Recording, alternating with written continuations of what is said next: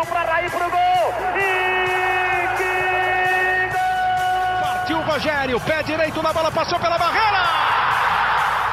Gol! bola, posição legal. Mineiro bateu, bateu, bateu. Gol!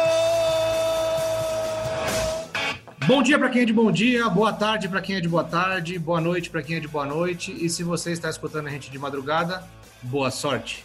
Eu sou Leandro Canônico, editor do GE, e esse é o podcast GE São Paulo 87. Semana decisiva para o tricolor. Goiás e São Paulo, quinta-feira, 19 horas, em Goiânia. Jogo atrasado da primeira rodada e que virou uma grande final para o São Paulo enfrentar o Lanterna precisando de apenas uma vitória para assumir a liderança do Campeonato Brasileiro. Eu estou aqui hoje com Eduardo Rodrigues e Felipe Ruiz, o nosso prazo. Sejam bem-vindos. E a pergunta que fica é a que todo torcedor são paulino acordou esta semana. O São Paulo terminará a semana líder do Campeonato Brasileiro? Dudu, Fala, Leandroca, que bom ter você de volta. A gente já está dois episódios aí com você chinelando. Hoje a gente conseguiu puxar você de volta para nós. É sempre muito bom. E Praz também aqui mais uma vez conosco. Pois é, né? O São Paulo, a gente é uma semana que a gente vem aqui, a gente fica é, com um pouco de desesperança. Na próxima semana já renasce a esperança de novo. O torcedor São Paulino que nos escuta é, deve ter esse sentimento aí a cada semana que passa. É, creio que o São Paulo tem muitas chances, enormes chances aí de é, conseguir essa liderança, até porque o time descansou bem agora, né? No domingo, é, o São Paulo teve folga, os titulares tiveram folga hoje. Na verdade, todos os jogadores que viajaram tiveram folga nessa segunda também.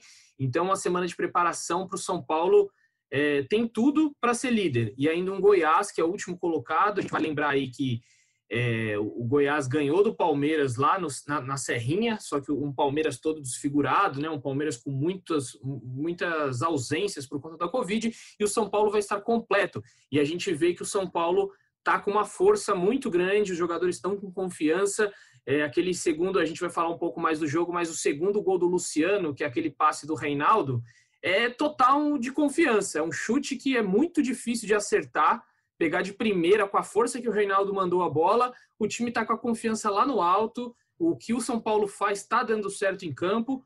É claro que às vezes joga com times mais retrancados, tem um pouco de dificuldade ali para é, furar o bloqueio. Só que pelo, aquele segundo gol do Luciano, que foi o terceiro, né, do São Paulo, para mim mostrou é, ficou claro como esse time, esse, esse elenco aí está com a confiança lá no alto. Vamos ver, eu acho que tem grandes possibilidades. É, eu acho que o Edu foi muito bem na análise da confiança. Acho que é um time que mudou a chave, como a gente fala, né? Acho que o São Paulo, São Paulo hoje é um time confiante, um time vibrante, que é algo que a gente cobrava muito aqui no, no podcast, né? O Leandroca, que está voltando agora depois de dois episódios, a torcida estava em coro nas redes sociais pedindo o Leandroca de volta. E o Leandroca batia muito nessa tecla de como o São Paulo precisava de vibração, como o São Paulo precisava ter o senso de urgência, precisava sentir o momento do clube. Eu acho que esses jogadores começaram a sentir. Acho que muito pelo Luciano, que fez dois gols contra o Bahia, já é o artilheiro do clube no brasileiro, né, na temporada ainda é o Brenner, mas eu acho que o Luciano ajudou muito, muito mesmo o São Paulo a mudar de rota, a mudar de rumo, a, a escrever uma história muito mais vibrante, muito mais empolgante. É, respondendo a sua pergunta, Androque, eu acho que o São Paulo assume a liderança contra o Goiás já. É, nós respondemos, nós brincamos aqui no podcast sobre os três jogos, né? Quantos pontos São Paulo faria? Eu tinha dito que São Paulo não venceria o Ceará fora e venceria os dois jogos seguintes contra a Bahia e Goiás. Eu já acertei o Bahia, o Goiás ainda, ainda vai jogar. Agora eu queria só destacar a importância desse, jo desse jogo e dos outros dois seguintes para o São Paulo. Porque o São Paulo pega o Goiás fora, depois pega o esporte em casa, em tese um adversário que não briga por, por grandes coisas no brasileiro. O São Paulo tem que ganhar do esporte em casa. E o Botafogo na sequência, que é o outro jogo atrasado. Ou seja, o São Paulo tem três jogos que em tese são para fazer nove pontos. Depois a sequência é Corinthians, fora de casa, na Arena Corinthians, e Atlético Mineiro em casa. E aí já começam os jogos da Copa do Brasil contra o Grêmio. Ou seja, São Paulo tem três jogos para acumular uma gordura ali, para conseguir criar um, um, corpo, e depois só tem pedreira atrás de pedreira. Corinthians e Atlético Mineiro, que é um concorrente direto ao título. Então, assim, é muito importante o jogo contra o Goiás na próxima quinta-feira.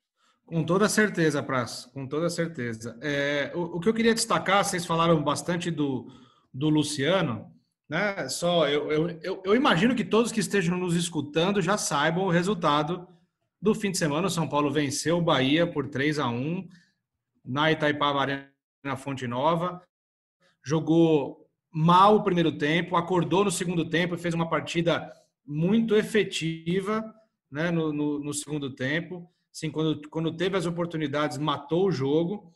É, mas vocês falaram do Luciano, eu acho que o Luciano, ao lado do Volpe e do Daniel Alves, eles formam, esses três, Luciano, Volpe e Daniel Alves, formam o tripé que sustenta esse time do São Paulo. É, eu, o Volpe no primeiro tempo, ele salva umas duas, três bolas, né? Não foi nenhuma chance grandiosa assim, mas foram, foram defesas importantes que ele, que ele fez, né? Porque o Bahia foi até agudo ali no primeiro tempo, teve uma chance ou outra, um Bahia desfalcado. É, o Daniel Alves, ele é o, o, termômetro do time, né? Ele, ele, ele carrega ali mesmo, ele dita o ritmo do meio de campo.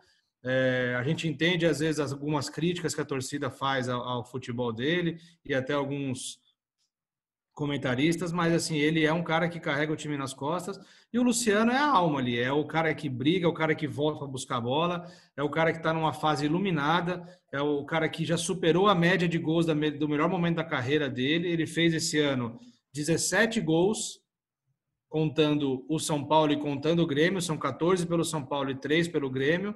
E no ano passado, contando também dois times que ele passou, Fluminense e Grêmio, ele fez 20 gols. Então ele tá ainda tem muitos jogos pela temporada, ele tá a três gols de bater o recorde da carreira dele por temporada. E a média ele já superou, né? Ele já está com uma média superior ao melhor momento da carreira dele. Então, é um jogador que está iluminado. O gol que você citou, Dudu, eu chamo de gol de pebolim. Né? É aquele que se arrasta para o lado e chuta com o do meio ali no, na frente ali e uma bomba no cantinho não tem chance para o goleiro. Foi o gol de Pebolim. O Reinaldo vive grandíssima fase. Né? Hoje o Reinaldo ele tem sido o destaque aí na imprensa, porque ele é o líder de assistências do São Paulo. E aqui fica até uma dúvida: aquele lateral dele para o gol de bicicleta conta como assistência? Eu acho que não, né? Porque na, ah, na grande maioria dos. Você contaria, do aqui na maioria dos scouts, se, se a bola bate no jogador do outro time, eles não contam. Inclusive no nosso scout da Globo não conta. Aqui eu já, já perguntei e, e não é contado. É, vamos, não é vamos considerar. Vamos, no, mas vamos dar. Dá São Paulo a gente vai Sim. considerar. É, só a favor. Porque, porque ele é, é, foi um passe, né? Ele, a, a, ideia dele era que era colocar o Luciano em condição de finalizar. Então, assim, eu acho que o São Paulo, com esse tripé, Volpe, Diego, Daniel Alves e Luciano, e com todos os outros jogadores ali também crescendo de produção e tendo mais confiança, como o Reinaldo, o próprio Brenner, ele está uns jogos aí sem fazer gol, ele está precisando um pouquinho mais de confiança, mas é um jogador decisivo que está sempre aparecendo, né? A zaga, sai jogador, entra jogador, tem uma farinha aqui, outra ali, mas está conseguindo manter um nível. Então, quer dizer, o São Paulo está com uma estrutura, está tá dando dando resultado também o processo todo que o São Paulo faz de combate e de prevenção à Covid-19, que o São Paulo está sem, até agora aí, está sem ter surtos como, como tiveram outros clubes.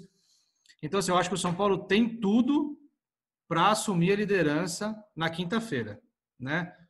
Com o time completo ou sem time completo, é mais time do que o Goiás. O Goiás é o lanterna. O São Paulo tem, assim, é aquela famosa obrigação de ganhar. Um time que quer ser campeão brasileiro, que quer ser campeão da Copa do Brasil, não pode vacilar em jogos como esse, né? Vacilou recentemente contra Ceará e Vasco, né?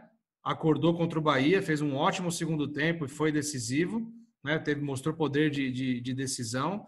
Agora, quinta-feira contra o Goiás tem que vencer, né? Tem que vencer e aí, vencendo nesse cenário que você descreveu, o, o Praz, o São Paulo tem o esporte, o Botafogo, né? O Botafogo é no jogo atrasado da 18ª rodada.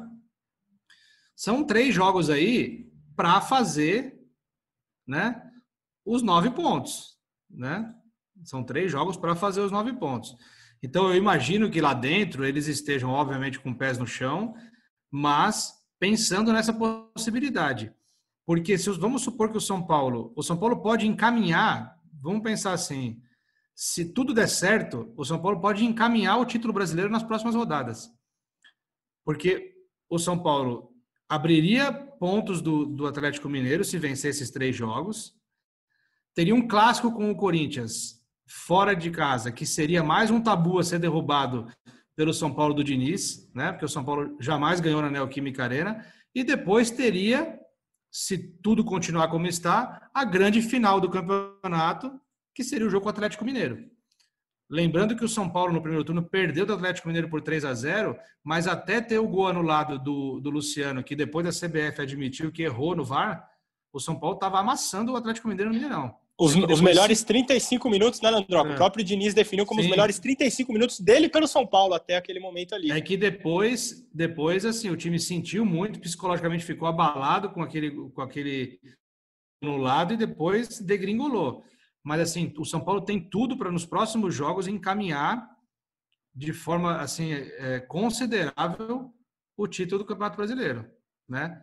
É, nem não acho que seja cedo para falar isso, porque assim, o São Paulo está desde o começo do campeonato brigando ali em cima. A gente já até falou aqui que era em determinados momentos até mal comparando em algumas vezes com o momento do São Paulo em outras competições, como Libertadores, como Sul-Americana e Paulistão, né? Paulistão não, desculpa, como Libertadores e Sul-Americana, e até na Copa do Brasil, quando ganhou nos pênaltis do Fortaleza, muitas vezes aqui, até eu mesmo, mal comparando, citei a, a, a posição do São Paulo no Campeonato Brasileiro como ilusória, porque realmente parecia, porque o São Paulo não se mostrava um time é, constante, né, assim, seguro. Hoje isso já está ficando um pouco no passado. Então eu acho que o São Paulo tem tudo para encaminhar nesses próximos jo jogos o título do Campeonato Brasileiro para chegar talvez com tranquilidade e cabeça mais tranquila para disputar a semifinal da Copa do Brasil, da Copa do Brasil, na antivéspera de Natal e na, anti, e na véspera da noite. Só acho que cortou o seu ano novo aí, mas ele, ele quis dizer ano novo. Né? Na... ah, desculpa, eu apertei o mute aqui sem querer. ele estava ansioso e apertou o mute antes. É, mas então, eu, o que eu acho, acho que as suas colocações perfeitas aí dos jogadores, é, que são a, o pilar desse time, né, são os pilares, Volpe, Alves e o Luciano, e claro, né, não tem como a gente não destacar o Reinaldo, é, são muitas assistências, se a gente for pensar aí, 11 assistências, né, oficialmente falando, se for no nosso cálculo de com lateral são 12, então é muita coisa, um jogador que nunca foi unanimidade, né, entre a torcida, a torcida sempre a gente fala no linguajar, né? Batia muito no Reinaldo, no, no sentido é, mais liter, é, não tão literal 13, da palavra. Dudu. Não, oficial, oficial são 11 no ano. Mas oficial falta, eram 9 dos... Não, são 11. Não. Eram 9, não é? Acho que era isso, era, eram 9 do antes do sábado é, e sábado pelo menos, pelo menos na nossa matéria de hoje lá no GE estão 11. Eu estou indo me baseando nela, mas posso até confirmar tá, aqui então eu... no, no, material oficial do São Paulo. A gente faz ao vivo aqui, é isso, eu já vejo já pra gente. E, e aí eu acho que, assim, o Reinaldo tá, tá muito, muito bem nesse ano, é, fazendo gols também, mesmo que sejam de, sejam de pênalti, mas ele é um jogador muito efetivo nas cobranças de pênalti. Para mim, eu já falei isso, que é um dos melhores batedores de pênalti do Brasil bate muito bem, então a gente tem que, que exaltar. E outra coisa né, que, eu, que eu gostaria de falar era é, realmente da zaga do São Paulo. A zaga do São Paulo é, pode sair Diego Costa, o Léo vai entrar com a mesma postura, sai o Bruno Alves, o Arboleda entrando bem, apesar de toda é, a rusga que parte da torcida tem com o Arboleda, o Arboleda nunca compromete, é muito difícil ele ir mal. Ele é um jogador muito regular, de seleção equatoriana, disputas eliminatórias. Se o Equador for para a Copa do Mundo, muito possivelmente o Arboleda estará na Copa de 2022. Então é um jogador que não pode ser descartado. É, eu acho que em hipótese nenhuma a torcida pega no pé dele por alguns fatos aí que é, já aconteceram com ele, mas enfim, tem que é, sempre exaltar que a zaga do São Paulo é algo que está tá dando certo, né? Entre trancos e barrancos tem a segunda melhor defesa do campeonato, mas sofreu muito no mata-mata. Eu acho que se ajeitar essa, essa zaga, a gente já viu que o ataque ele é efetivo. E aí, só para falar aqui, realmente são 11 assistências do Reinaldo mesmo, é, pelo, pelo kit, né, o press kit que a assessoria nos manda. Reinaldo chegou aos 11 aí com, essa, com essas assistências do sábado. Bem, bem legal é, o tripé levantado pelo Leandroca. Eu colocaria um quarto um quarto elo aí, que seria a Cutia, né? Eu acho que esses três jogadores que o Leandroca citou realmente são é, é, a base do time. E aí, se você pegar a quantidade de garotos de Cutia é, que entraram e não sentiram peso e, e, jogaram em alto nível, Diego Costa na zaga, o Luan, que foi fundamental depois que entrou, mudou o equilíbrio do time ali. O São Paulo passou, passou a ser um time muito mais competitivo. O Brenner na frente, é, fazendo tantos gols, sendo o artilheiro do time na temporada.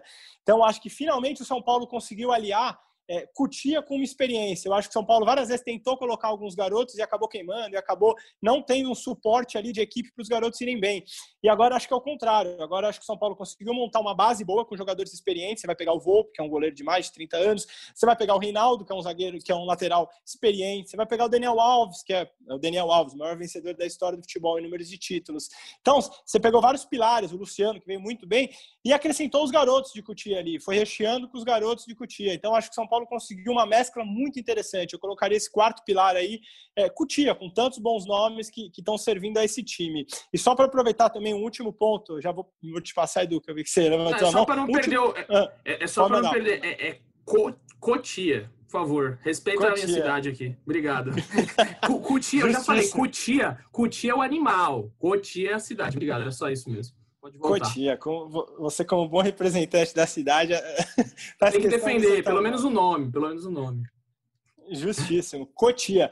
E o, o, o, ponto que o Landroca levantou, que é muito importante também, os protocolos que o São Paulo vem cobrindo, é, vem, vem acertando perfeitamente ali. É, se você pegar todos os rivais do São Paulo na briga pelo título brasileiro, tiveram surtos de Covid. Primeiro o Flamengo lá atrás, a gente lembra né, daquele jogo contra o Palmeiras, que não tinha time para escalar.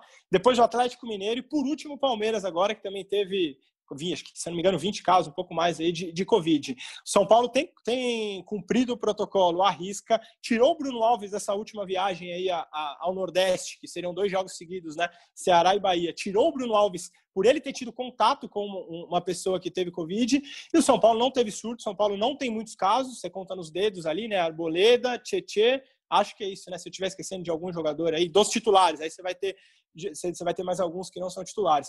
Mas, assim, teve pouquíssimos casos. É, conversei com uma pessoa do clube que falou que o doutor Sanches, que tem chefiado, que teve uma reunião nesse caso do Bruno Alves, de de repente ele ir à, é, à Bahia para enfrentar o Bahia. É, o corpo médico de São Paulo achou que não, que ele não deveria ir, então acabou prevalecendo essa, essa opinião, apesar de algumas pessoas quererem falarem, pô, mas o Bruno é importante. Então, assim, o São Paulo vem cobrindo, vem cumprindo o protocolo à risca, e assim, isso é primordial para a saúde, em primeiro lugar. E depois a gente vê que o São Paulo vem conseguindo resultados por ter todo mundo para colocar em campo. Então tem feito muita diferença. Com toda certeza. Até aproveitando que vocês citaram a zaga eu queria levantar um debate aqui. A, a zaga para esse próximo jogo, Dudu e Praz, é, o que, que deve acontecer aí? Porque o Arboleda entrou, fez gol, né? Assim, o, como vocês mesmos disseram, né? De, de tá, quem está entrando está dando conta do recado, assim, não é uma não é uma zaga super confiável, né? Você vê o, o gol da, o gol do Cleison ali do Bahia é um momento de atenção ali, uma falha na marcação geral, né? Não foi só da defesa em si, foi uma falha de marcação geral. Mas como é que tem sido esse debate e qual a zaga que vem para esse jogo contra o Goiás?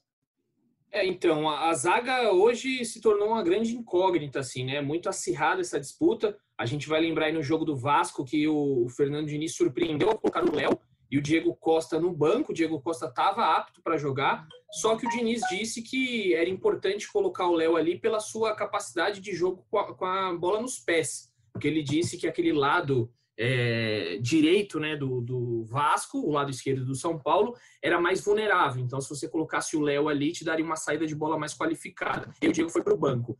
Aí o Diego volta contra o, o Ceará, é, fez um jogo muito bom, é, apesar de ter recebido o amarelo que o suspendeu, fez o gol, inclusive, Diego Costa, a gente vale lembrar, e fez gol também, né, contra o Ceará. Então, e aí veio o Arboleda depois, fez gol contra o Bahia. Mas eu acredito que volte é, a ser o que era, com Diego Costa e Bruno Alves, não teremos muitas surpresas, até por aquela coisa de merecimento, né, o Diniz tem muito de acreditar nos, nas pessoas, então eu acho que ele não tiraria, poderia criar um mal-estar ali, Imagina se ele vai de Arboleda e Léo por um jogo que eles fizeram. Bruno Alves e o Diego Costa foram os que seguraram aí a, as pancadas quando o time mais precisava. Então o Diniz acho que não tiraria nessa, nessa ocasião. É, eu apostaria em Diego Costa e Bruno Alves. E claro, precisando aí, ele sabe que no banco de reservas ele tem é, gente para colocar. E Bruno Alves e Diego Costa precisam ficar de olhos bem abertos também, porque sabem que no banco ali qualquer um que entrar vai fazer jus. É, o Diego Costa teve uma fase aí muito ruim, fez, falhou em alguns lances individuais,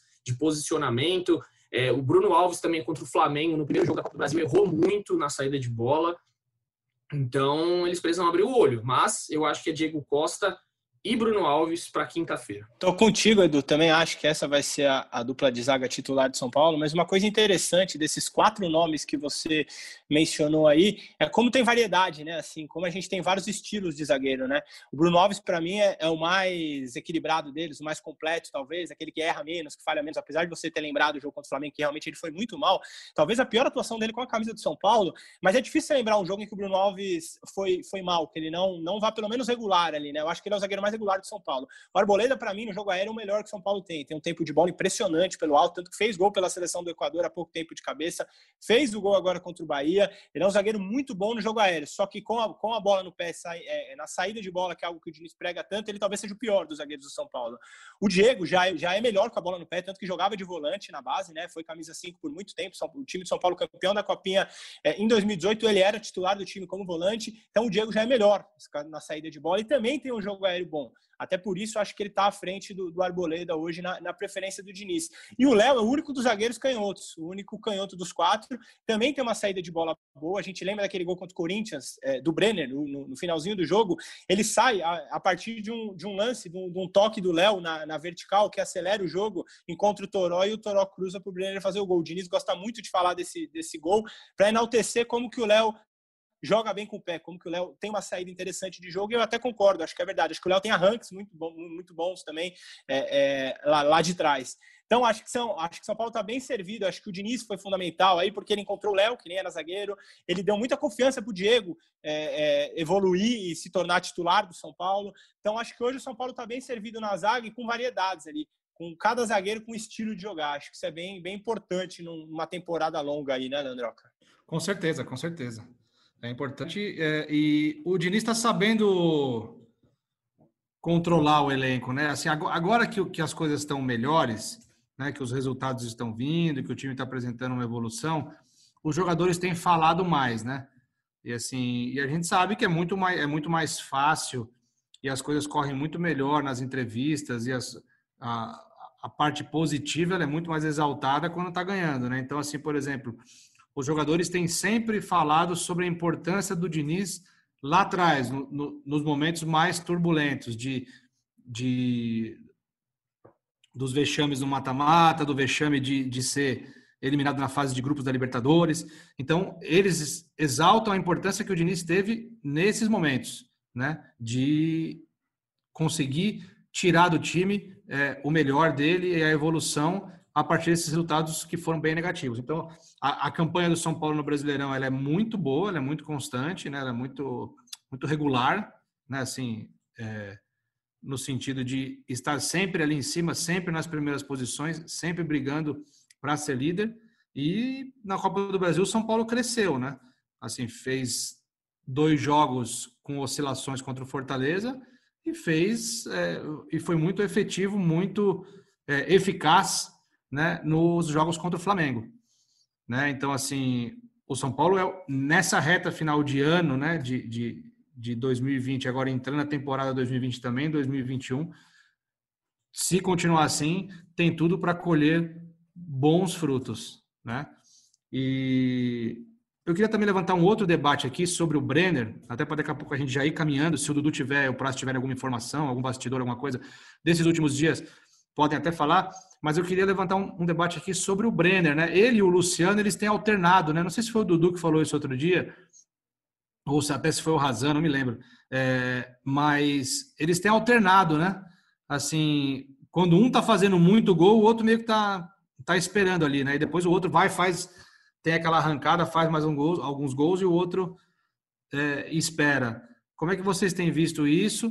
E, e se internamente tem algum, algum papo sobre isso? É, o, o que eu acho disso é muito bom para o São Paulo, né? O São Paulo agradece. É, se continuar nessa pegada até o final da temporada, é título para o São Paulo, é bola na rede, então é, acho muito importante. E bastidor, não. Bastidor que eu saiba assim sobre isso, é, pelo menos nunca escutei nada em relação. Os dois são muito bem vistos lá dentro, né? Não tem que dizer sobre os dois, são 32 gols, é, 31, 31 gols agora da dupla, é muita coisa. Vale lembrar que ano passado é, o São Paulo fez 56 gols no ano. Será que essa dupla aí consegue fazer o mesmo número de gols? Só a dupla consegue fazer o mesmo número de gols que o São Paulo no ano passado inteiro.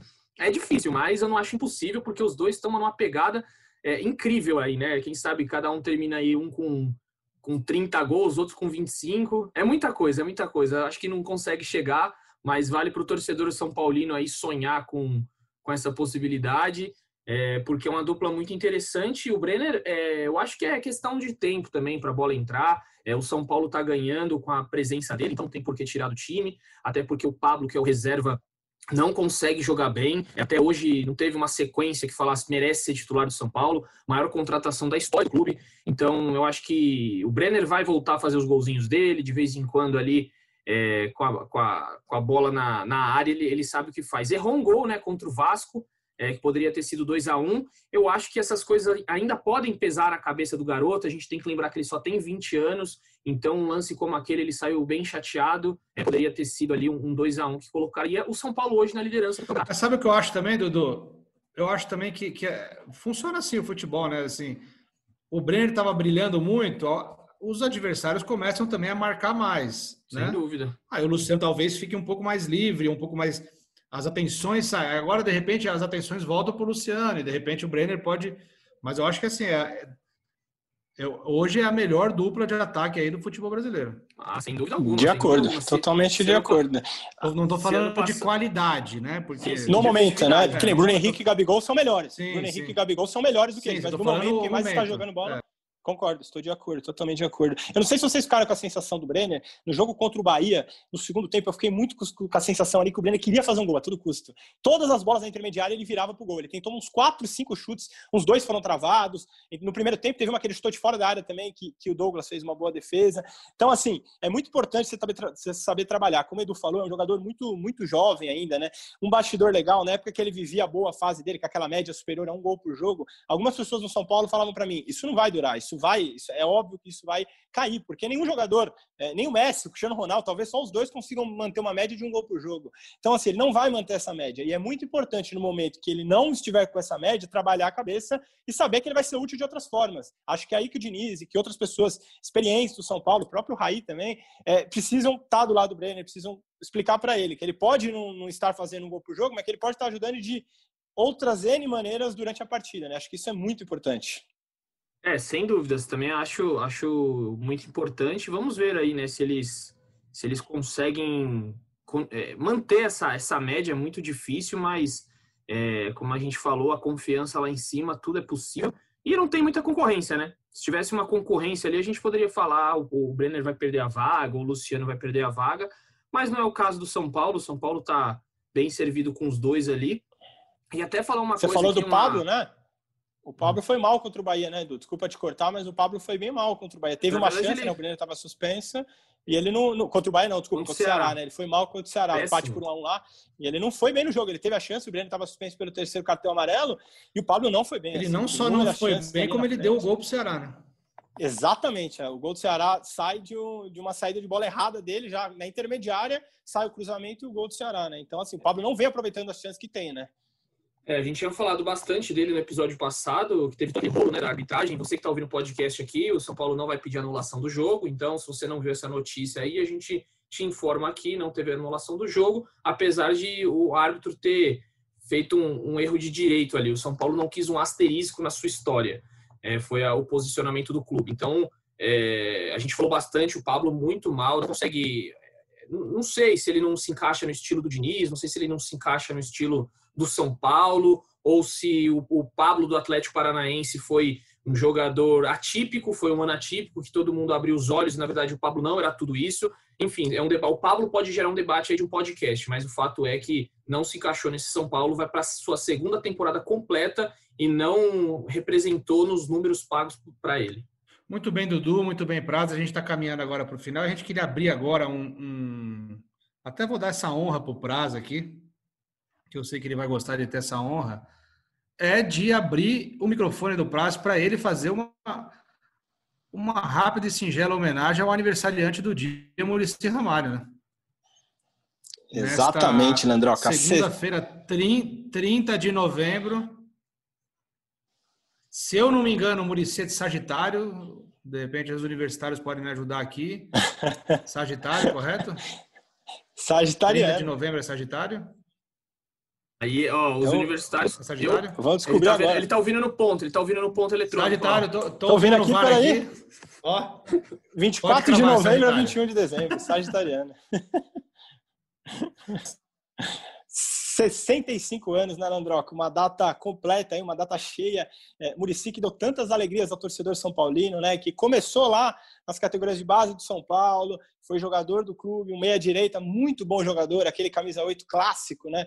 É, finalizava muito bem, visão de jogo. É, depois, quando encerrou a carreira, foi técnico, comandou o Expressinho, depois pegou uma experiência, voltou para ser tricampeão brasileiro pelo São Paulo, 6, 7, 8. O único time é, no Brasil a conquistar três campeonatos brasileiros seguidos, tamanha competitividade que temos por aqui. Muricy Ramalho, sem dúvida nenhuma, é um ícone, é, um- é uma marca do São Paulo, né? um, do- um dos maiores nomes da história é, do clube. E a gente separou um trechinho né, do tricampeonato brasileiro contra o Goiás, narração de Kleber Machado e, e um, um título tão importante para a história do clube. A impressão é de que o Murici já começa a deixar escapar também a sua cota de lágrimas. E olha, não é, não é. Ele pediu agora há pouco pra torcida gritar campeão, Kleber. É. Agora há pouco ele levantou os braços, ele já tá no clima mesmo. O técnico Murici Ramalho também entra para a história. Ao lado de Rubens Minelli, o único tricampeão. E sozinho, o técnico que conseguiu três títulos pelo mesmo clube. Tá aí, muito bom. Parabéns ao Murici, nosso quase sempre convidado de honra aqui. Ele que est- está junto da gente desde os primórdios, desde os primeiros ali podcasts GE São Paulo. E agora eu passo a bola para o Dudu já para fazer as considerações finais. Hoje uma versão um pouquinho reduzida, um pouquinho menor, porque a gente tem muito trabalho pela frente. Quinta-feira já tem jogo, então sexta-feira a gente já tem outro podcast para comentar o jogo contra o Goiás e quem sabe o São Paulo na liderança. Pois é, Leandro, também a gente anda desfalcado aqui, né? Marcelo Raza de férias, hoje o Leonardo Lourenço de, Lourenço de folga, então a gente tá um pouco desfalcado. Minhas considerações finais é que o São Paulo elegeu 100 novos conselheiros nesse final de semana, é uma eleição aí que foi bem conturbada, começou no sábado, terminou no, no domingo, é, muita confusão lá no, no clube, é, as urnas tiveram um momento que pararam de funcionar, então demorou para fazer essa apuração, mas é, 73 conselheiros elegeram a chapa grafite, foram da chapa grafite, que é a de, do Júlio Casares, e as outras 27 cadeiras eram de conselheiros do Roberto Natel. O que isso significa? O São Paulo é, tem 260 conselheiros. Nesse momento são 251 que vão votar é, para presidente. Com Júlio Casares é, recebendo 73 conselheiros do lado dele, é, a eleição ela internamente o que se diz no São Paulo, o que se diz no clube é que já está praticamente definida é, muitas chances, enormes chances, a gente já pode cravar aqui que Júlio Casares deve ser o próximo presidente do São Paulo. Para reverter isso é muito difícil. É, eu conversei no final de semana aí com os dois lados, conversei com o Júlio, com o Júlio Roberto Natel, e a sensação do lado do Natel é, é que a derrota foi muito dolorosa. É, eles não esperavam uma derrota tão grande assim e não estão muito esperançosos que uma reviravolta aconteça, porque aí você precisaria em duas semanas aí puxar muitos votos para o seu lado. A corrida eleitoral ela poderia ser muito é, essa eleição de, de sábado barra domingo era primordial para eleição. Então é, fica aí um panorama, o Júlio Casares recebendo maciço apoio dos conselheiros e, enfim, a gente vai ter aí provavelmente no dia 12 de dezembro, que vai ser eleição para presidente, mas o torcedor São Paulino, é, para ter essa, essa base aí, né, foi quase 73% é, de votos para o Júlio Casares. Então dá, dá para ter uma noção do que vai ser a eleição do dia 12. Muito provavelmente, Júlio Casares será o novo presidente do São Paulo, mas é, tudo pode acontecer. Claro, a gente não pode cravar aqui, mas é um sentimento que rola no clube. Estou trazendo aqui uma informação é, do sentimento do que acontece hoje entre os conselheiros. Mas, galera, um abração. Estaremos aí na próxima trazendo o São Paulo na liderança ou o São Paulo mais uma vez decepcionando. Mas o torcedor na liderança aí é o que eu acho que vai acontecer. Valeu! Muito bom, Dudu. Obrigado, Dudu. Obrigado, Praz. Mais um abraço aí para o aniversariante desta segunda-feira, dia 30 de novembro, Murici Ramalho. A gente fica por aqui. Sexta-feira a gente volta com mais um podcast de São Paulo. E eu gostaria de A gente vem ao longo de todos os podcasts reforçando a necessidade do uso de máscara, do uso de álcool em gel e do distanciamento social. É, ele tem se tornado cada vez mais importante no combate ao coronavírus. Estamos num período de alta da doença, então a gente não pode vacilar. Então, se você puder ficar em casa, fique em casa. Se for sair, abuse do álcool em gel e abuse do uso da máscara da maneira correta. A máscara tem que cobrir o nariz e a boca, né? O, o coronavírus não entra pelo queixo ou pela testa ou pela bochecha, ele entra pelo nariz, pela boca e pelos olhos. Então tem que tomar cuidado, né? Não pode usar a máscara de maneira incorreta porque não adianta nada. Então vamos ter atenção a isso e vamos proteger a gente mesmo e proteger a quem a gente ama. Eu sou Leandro Canônico, editor do GE, e eu fico por aqui deixando um beijo no coração e um abraço na alma de cada um de vocês.